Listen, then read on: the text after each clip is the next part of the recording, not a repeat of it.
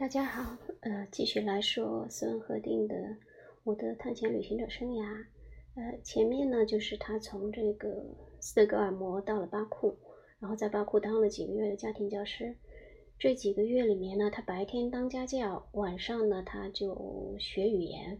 他认识了当地的一个鞑靼族青年，就跟着他学鞑靼语。呃，鞑靼人呢是这样的，鞑靼人是蒙古人的后代。呃，就是当年来呃侵占俄罗斯的金帐汗国的这个后代。金帐汗国是当年蒙古四大汗国之一嘛，所以他们留下来的后裔，嗯，他们自己叫自己鞑靼人。那他们的语言就是鞑靼语了。鞑靼人的分布地区就是在俄罗斯啊、乌克兰啊、土耳其啊，嗯，还有我们国家。我们国家应该是叫塔塔尔族。嗯，反正都是差，就是类似的，就是一个一个大的民族吧。那他们说的这个鞑靼语又是什么呢？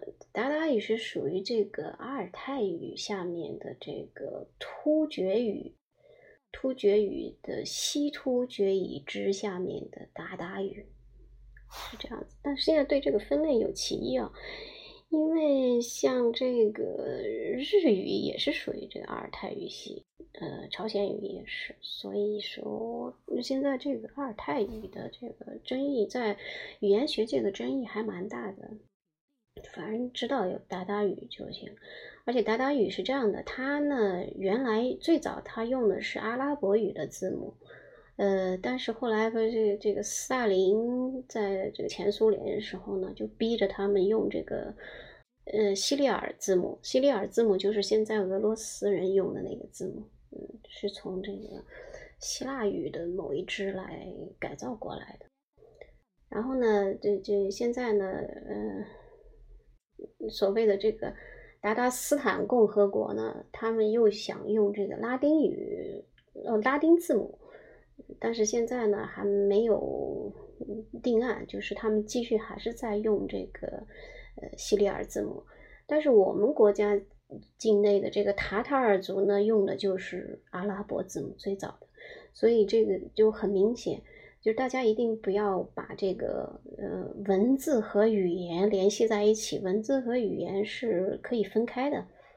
比如说越南，他们最早用的是我们的汉字，但是现在他用的也是拉丁字母，所以不是说这个语言和文字一定是就是一脉相承，呃都在一起的。我们不要把所有的语言都想的和汉语一样，是这个语言和文字是在很多地方都是两条线。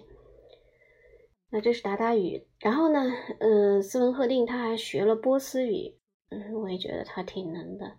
因为波斯语呢和达达语是完全两个不同的语言门类，或者说语言家族吧。波斯语是属于这个印欧语系下面的波斯语。嗯，波斯语呢，它的斯文赫定学的应该是现代波斯语。现代波斯语和中古波斯语还是有点差距的。现代波斯语呢，它是有借鉴了大概百分之六十左右的这个阿拉。伯语的这个词组，所以和中古波斯语还是蛮有一些差异的。但反正斯文赫定也算是一个很能学吧，脑子也蛮好的，所以他在几个月的时间里面学会了这个鞑靼语和波斯语，而且可以和当地的人有一些基本的交流了。然后呢，嗯，他的那个任期到了以后，嗯，他就挣了。三百卢布，就当时在那个阿塞拜疆，他们用的也是卢布，因为属于俄罗斯的统治嘛。然后呢，他就计划想去这个波斯去看一看啊。然后他呢就把这个所有的这个，他他他得到的这三百卢布呢，就换成了这个波斯当地的这个一种波斯币吧。然后呢。呃，就带了一半，把另一半呢就交给他的那个朋友，然后他们两个人呢就一起坐船，呃，就先就往这个伊呃那时候不能叫伊朗，就是前往波斯。呃，如果说看地图呢，就是巴库也是在里海岸的，那那个嗯，里海岸边的有一部分呢，就是属于现在的伊朗，当时的波斯。他们坐船呢，最先到达了这个波斯最发达北部最发达的一个城市，叫拉什特。拉什特呢，就号称是这个波斯地区的江南，因为那个地方的雨水比较充沛，也叫雨城，所以他们先到了那儿。到了那以后，他就可以有转这个陆路开始行走了。然后到了这个，他们到了拉什特以后呢，还去找了一下这个一个德国领事，然后。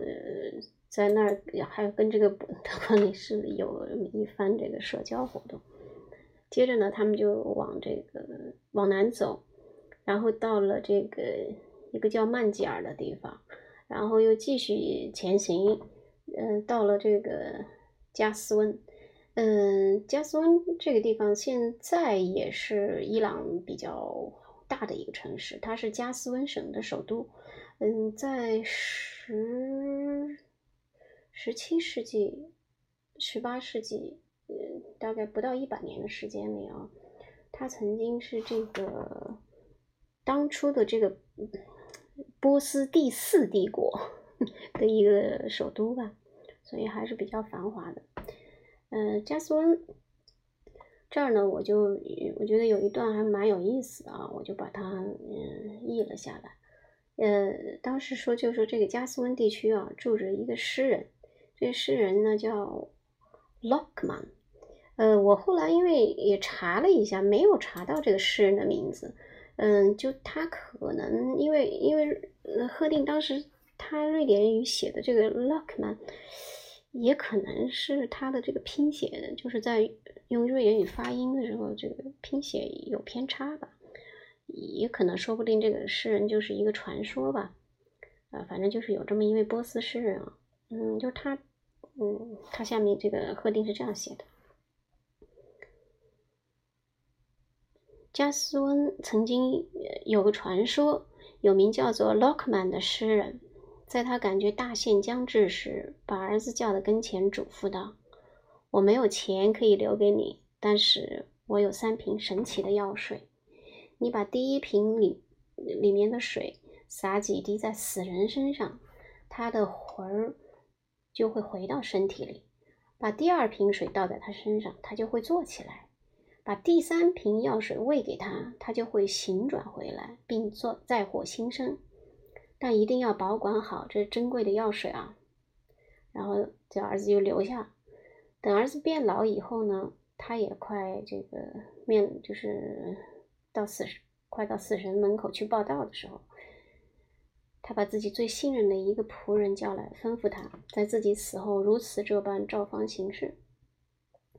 仆人呢，就把主人的尸体抬进了浴室，把第一瓶和第二瓶药水倒在了主人的尸体上。于是，这个 Lockman 的这个儿子就坐了起来，并声嘶力竭地大叫着：“倒倒！”然后是一看到尸体说话，仆人就吓傻了。他把第三瓶药水扔在石地板上就跑了。只留下那个被抛弃的洛克曼的儿子坐在当地，又返回了阴间。不过从此以后，加斯温人一直可以听到那个浴室的拱顶传来可怕的叫声：“到，到。”这是当地的一段传说。我觉得，呃，不知道贺定从哪听来这么一段，然后他就写在这儿，我还觉得挺有意思的。然后呢，嗯，加斯温这个地方到德黑兰不远。嗯，然后他们在这儿待了一段时间以后呢，就往德黑兰去了。因为赫定呢，他之前联络过一个瑞典医生，这个瑞典医生一直是在这个波斯，他是波斯国国王的牙医。到了德黑兰以后呢，他就去见老乡去了。嗯，两两老乡很开心。然后这个医生呢，叫做这个 Heavynet。呃，这医生就一直陪着赫定在这个德德黑兰尘土飞扬的大街上到处逛。然后他当时，呃，斯文赫定的对这呃德黑兰的描述呢，就是他觉得每一个街道都特别的宽广，然后而且两边都修了非常好的这个排水沟，嗯，而且成行成行的这个树，梧桐啊、白杨啊、柳树啊、桑树种类特别多，他就觉得。就非常的那个开阔，就是一种宏大首都的气象啊。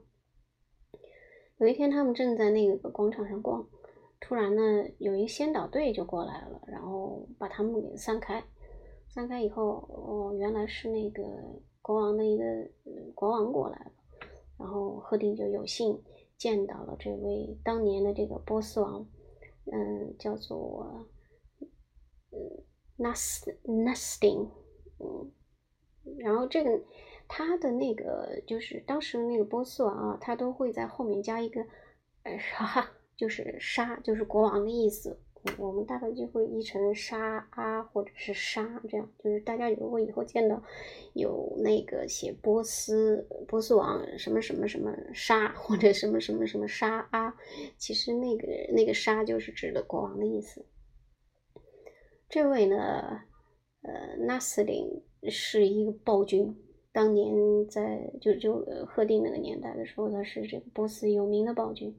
然后，因为那个嗯，赫定的那个牙医朋友是就是这波斯王的那个牙医嘛，所以呢，这个波斯王就问他那是谁？然后他的那个赫定的牙医朋友 Habinet 啊介绍了一下，说这是我老乡啊。然后，所以说这斯文赫定。当时他还不知道，后来他才知道哦，这个是一位暴君。嗯，这是他这第二章里面写的，就是到达了这个呃德黑兰。那么下一章呢，他就会整个穿行整个波斯。那我们到下一章再说，再见。